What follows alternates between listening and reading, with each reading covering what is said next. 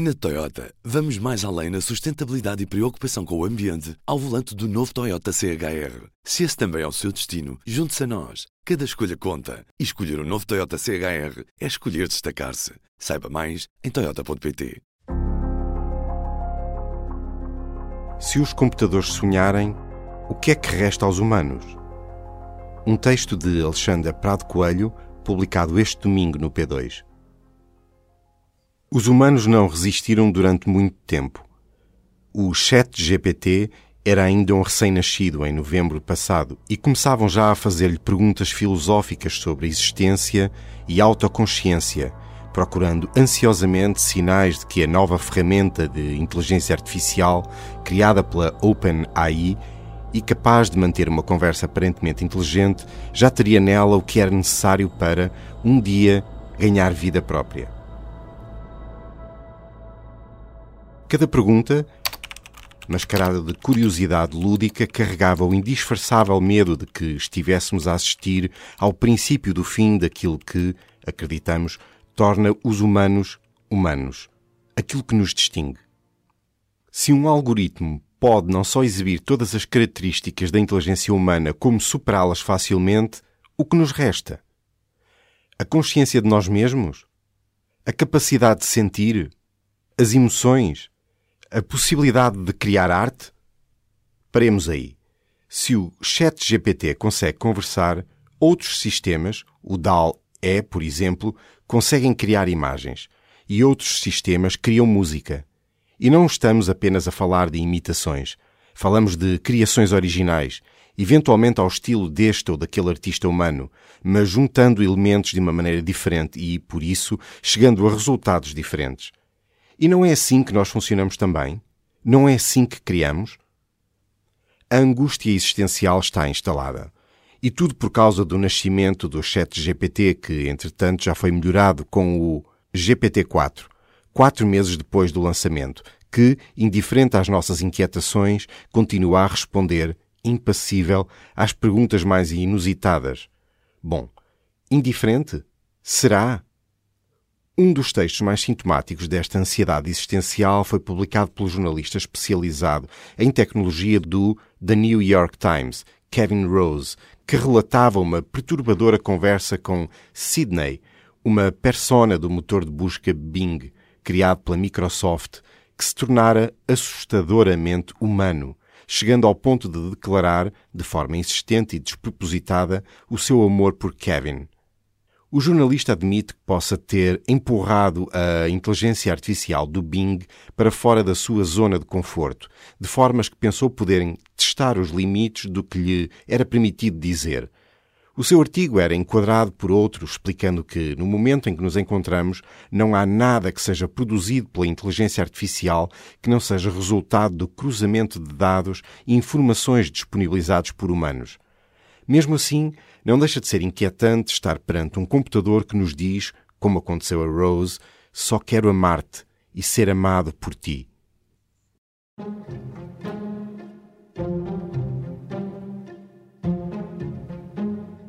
Rumo ao conhecimento puro?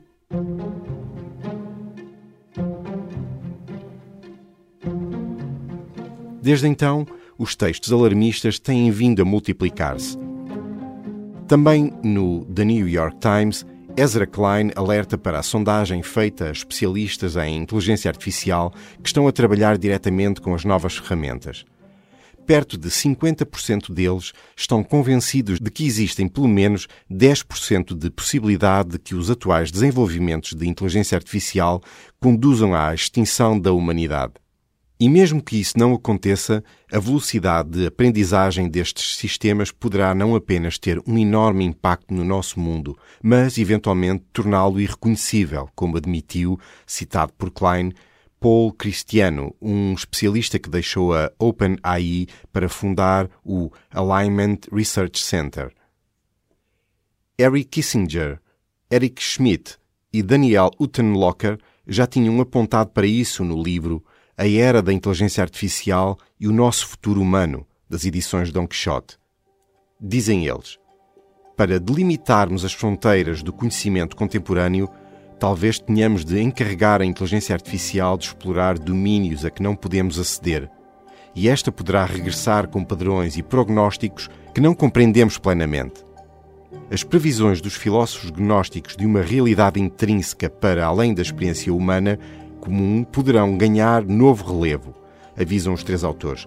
Poderemos dar por nós a um passo mais perto do conceito de conhecimento puro, menos limitados pela estrutura da nossa mente e pelos padrões convencionais do pensamento humano. Teremos de redefinir não só o nosso papel, como outra coisa que não o de exclusivo conhecedor da realidade, como a própria realidade que julgávamos estar a experimentar. Nós tendemos a pensar que o que é humano está bem definido, diz Paulo Pires Duval, formado em filosofia, professor universitário, curador de exposições e coordenador do Plano Nacional das Artes. Usamos as palavras como se elas fossem seguras e ilimitadas, como se o humano tivesse sido sempre assim, e isso é falso. Quando pensamos o humano, fazemo-lo a partir do Ocidente e dos últimos 200 anos. É uma ideia de homem que vem do iluminismo e que tem que ver com a racionalidade e a autonomia diferente, por exemplo, da dos gregos, em que havia um destino traçado e uma entrada derrompante dos deuses na vida de cada um que levava a fazer coisas que não estava à espera.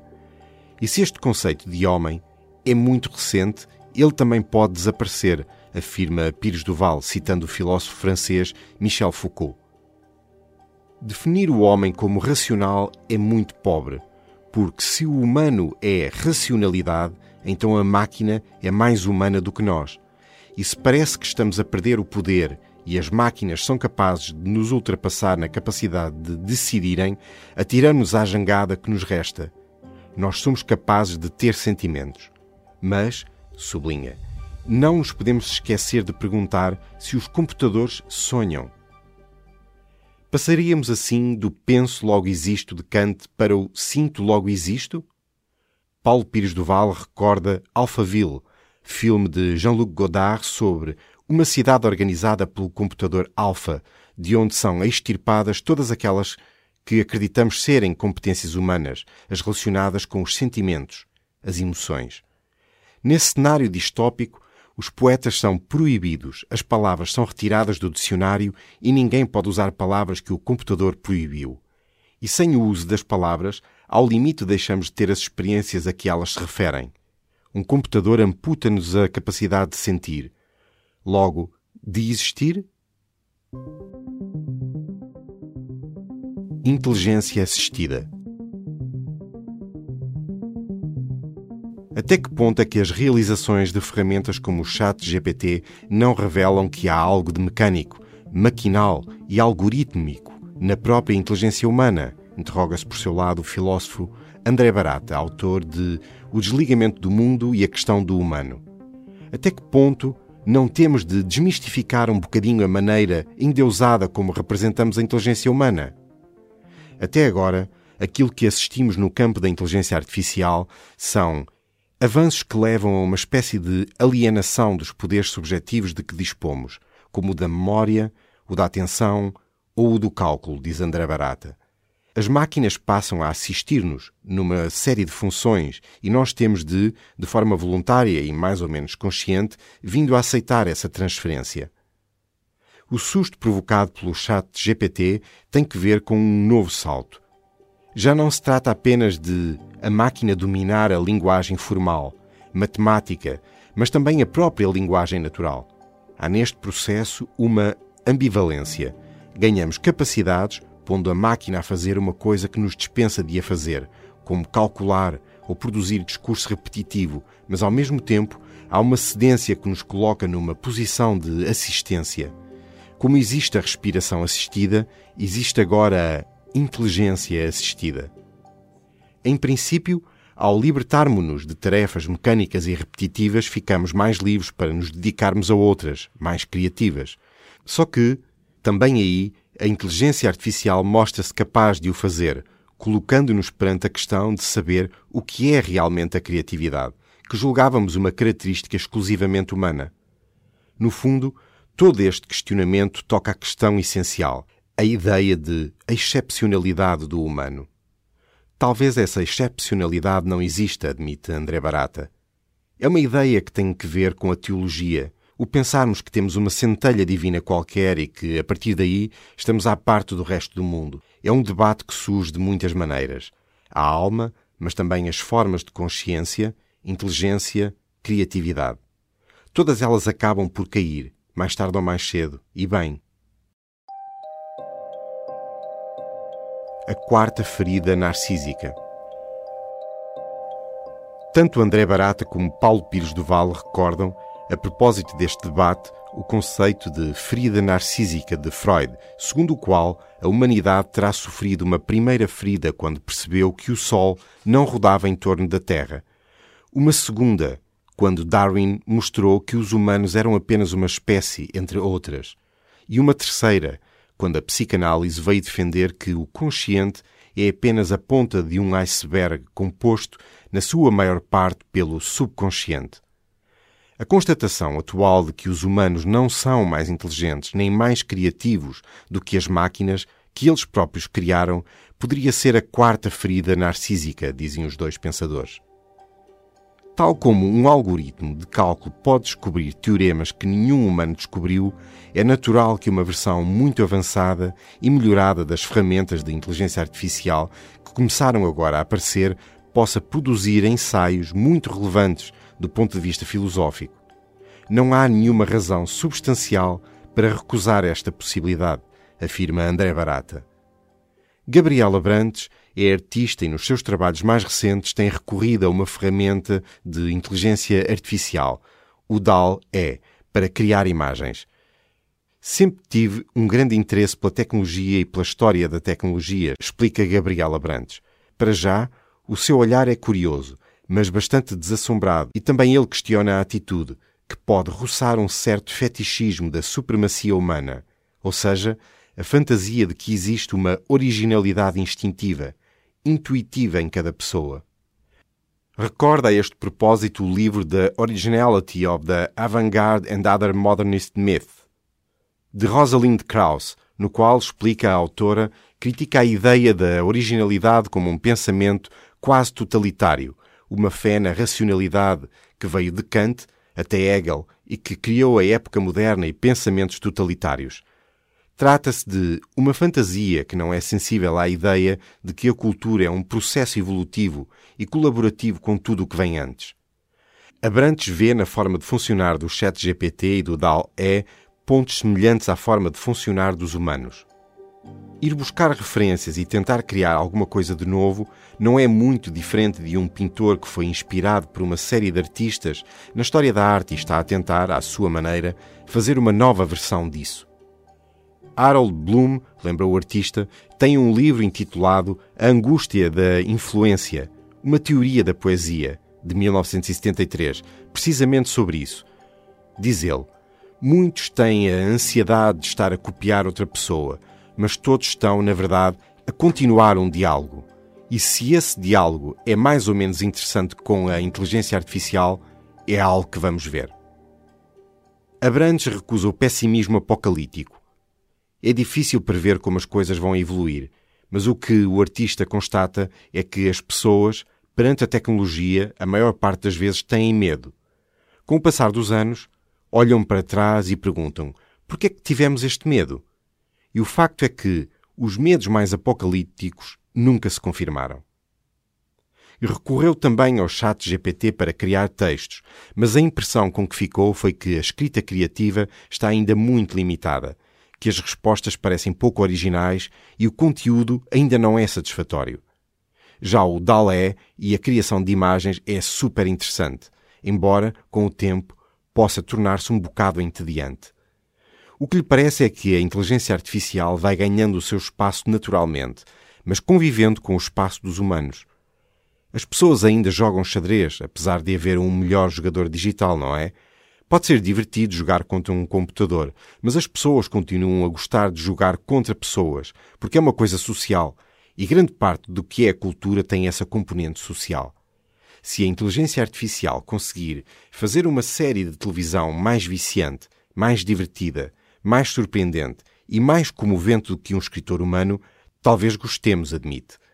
É curioso, por exemplo, que, num diálogo com o chat GPT, este tente continuar uma conversa lógica, sem dizer que fez um erro, mas talvez isso seja porque, estatisticamente, na base de dados que o treinou, não existem muitos textos em que se diga tem razão, o que eu disse há pouco não é verdade.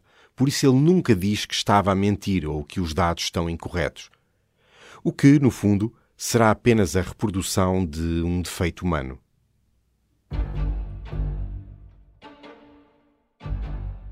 Como uma caixa negra. A questão neste momento está precisamente nesta fronteira. Vamos transferindo para a inteligência artificial não apenas informações, mas delegando nela competências e responsabilidades que seriam nossas. E é isso que acontece em inúmeras áreas, nomeadamente nos cenários de guerra. Afonso Seixas Nunes, padre jesuíta, dedica-se a estudar o direito da guerra, sendo atualmente professor no St. Louis University School of Law, nos Estados Unidos.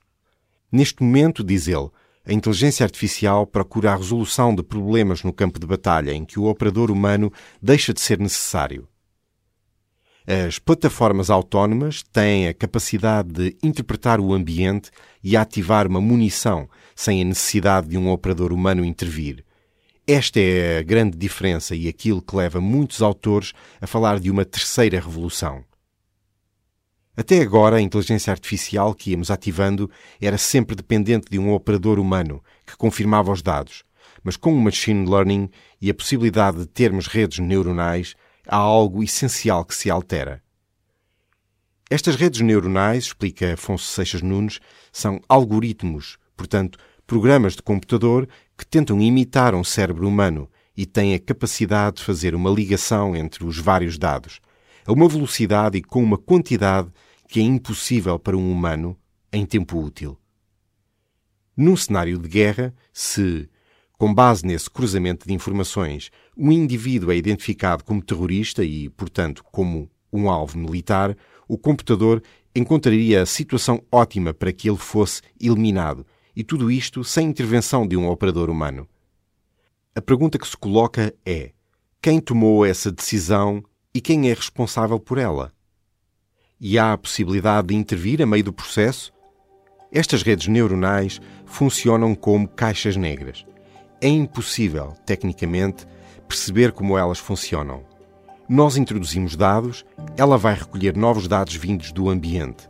Imaginemos que o terrorista que foi identificado está rodeado por civis. O sistema tem que decidir qual o melhor momento para agir tem de ter essa capacidade de adaptabilidade. Mas, sublinha Afonso Seixas Nunes, nós nunca vamos saber como é que ele chegou ao seu resultado. Ou seja, não conseguimos acompanhar o raciocínio da máquina e daí a ideia de caixa negra. Se tudo correr bem, não há problema e, pelo contrário, há até, em princípio, um ganho de eficácia em relação aos humanos.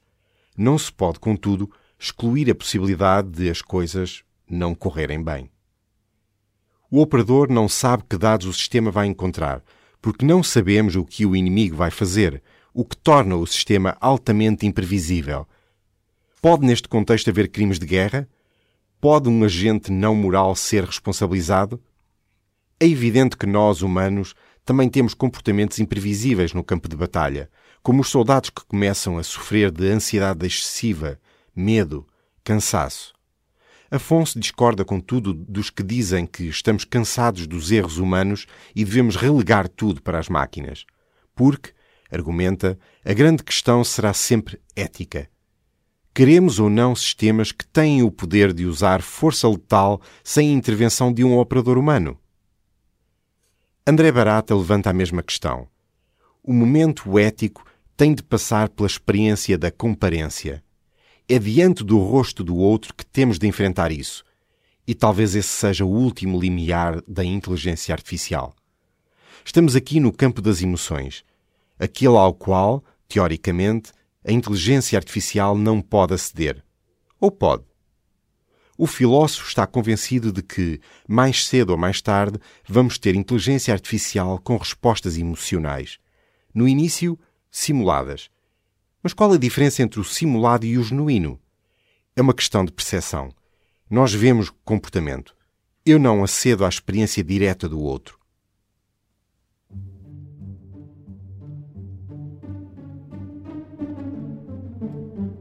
Para além do humano.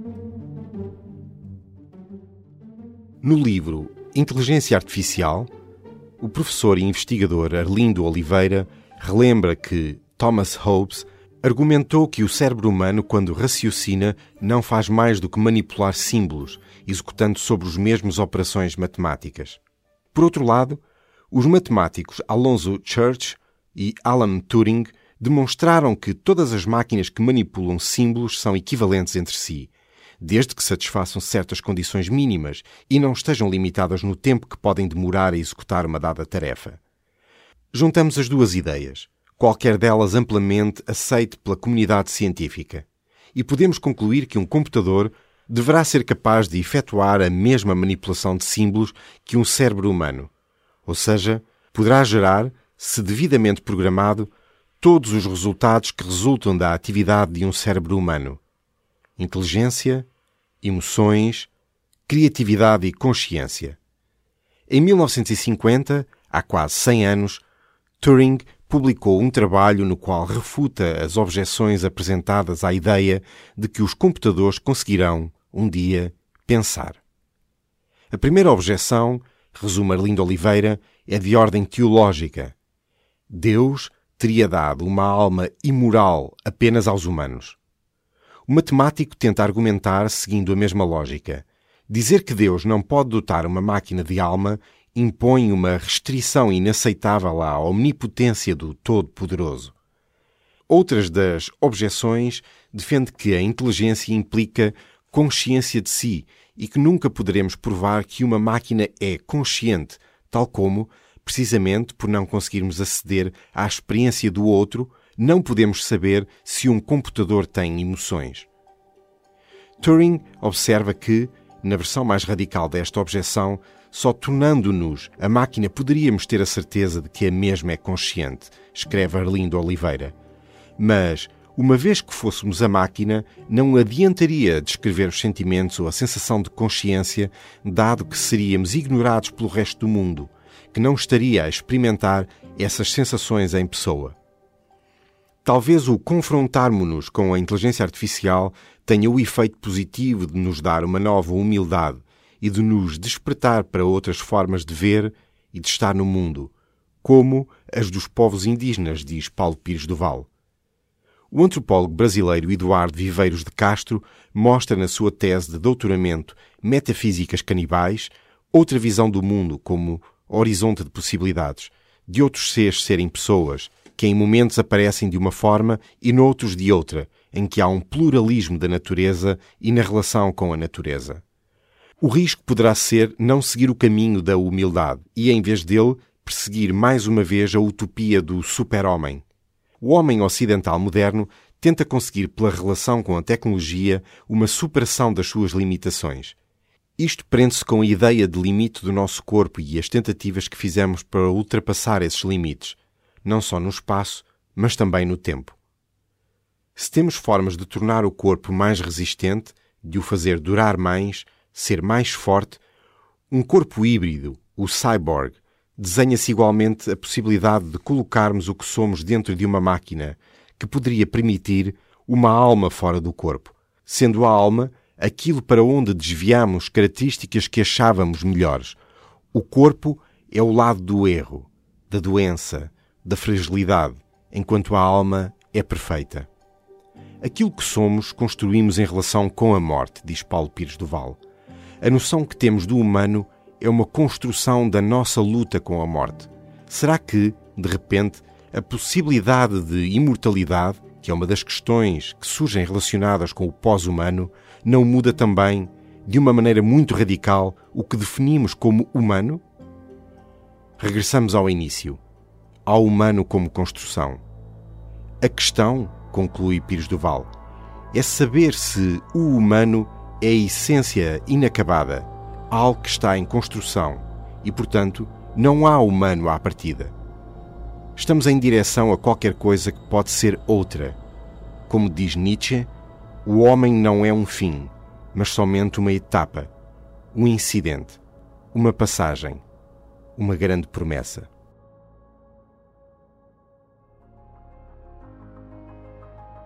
Se os computadores sonharem, o que é que resta aos humanos? Um texto lido por Sérgio Gomes e editado por Ana Zayara Coelho. Na Toyota, vamos mais além na sustentabilidade e preocupação com o ambiente ao volante do novo Toyota CHR. Se esse também é o seu destino, junte-se a nós. Cada escolha conta. E escolher o um novo Toyota CHR é escolher destacar-se. Saiba mais em Toyota.pt.